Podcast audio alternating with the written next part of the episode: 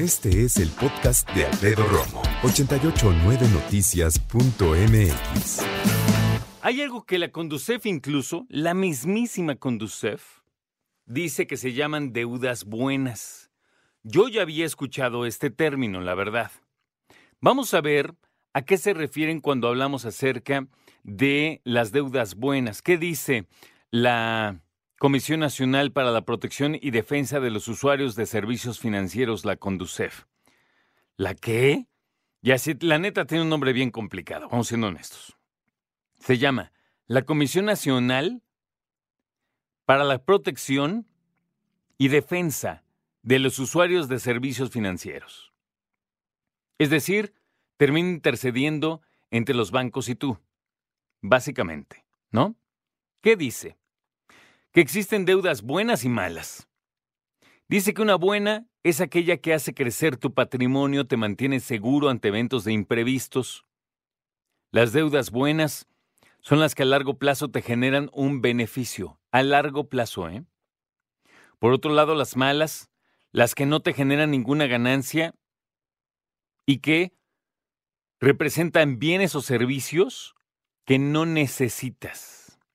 Yo por eso creo que la palabra o el verbo necesitar es vital cuando hablamos acerca de comprar algo.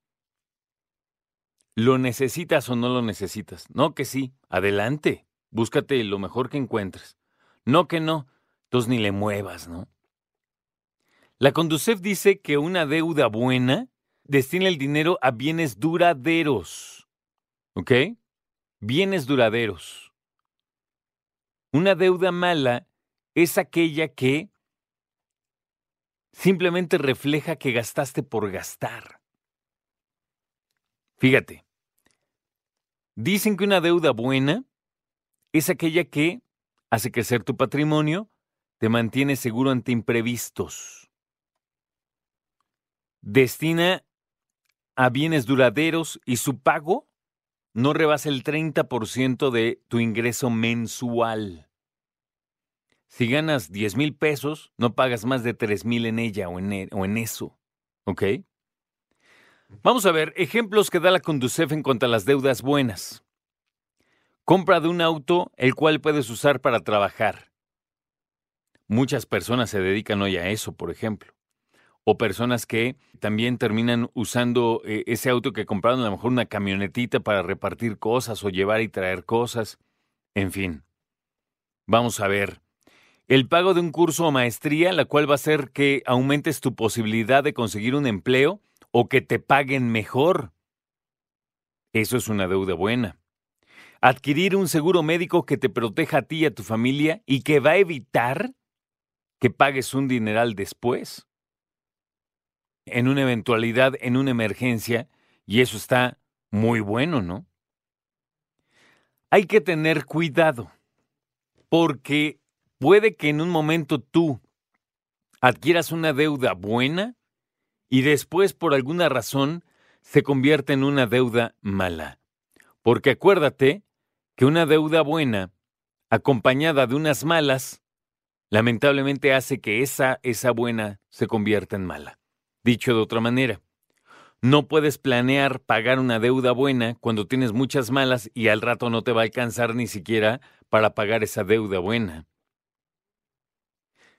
Algo que te sirva para potenciar tu negocio es una deuda buena. Comprarle una computadora, una cámara de vigilancia, todo eso es bueno. La hipoteca de una casa es una deuda buena.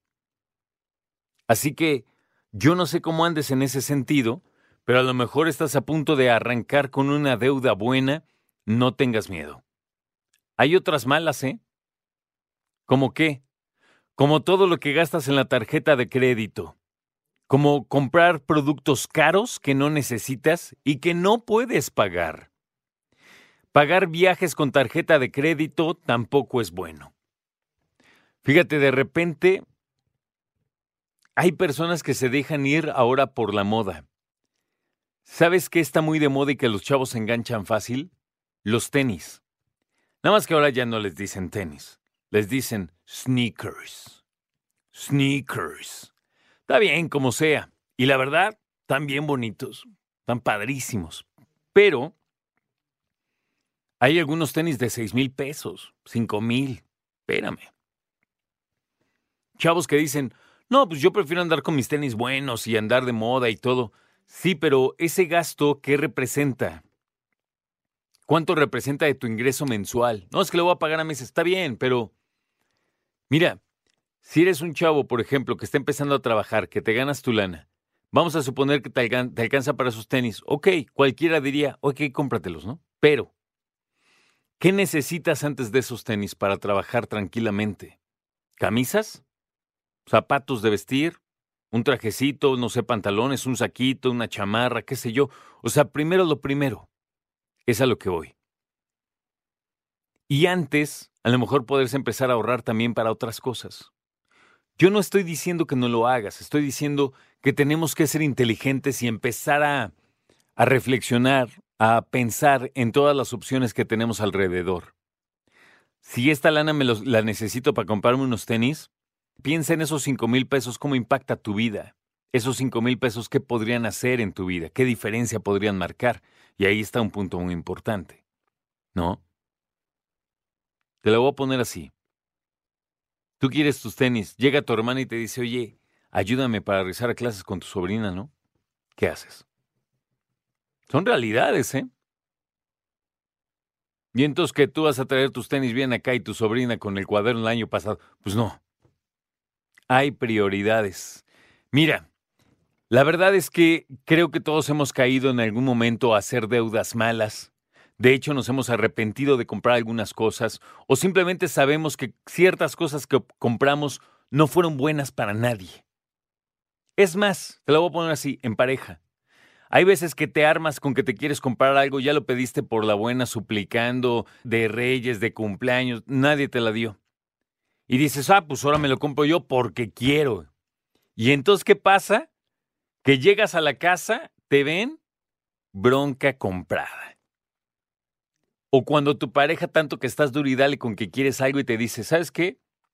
Haz lo que quieras. Cuando tu esposa o tu mamá te dicen haz lo que quieras, aguas. Y no por ser mujeres, ¿eh? También tu papá, también tu esposo. Entonces, por ahí va la cosa, ¿sabes? Es, de repente nos montamos en estas ondas de montarnos en el macho o de algo con tal enjundia que terminamos haciendo una mala inversión. Escucha a Alfredo Romo donde quieras. Cuando quieras. El podcast de Alfredo Romo en 889noticias.mx.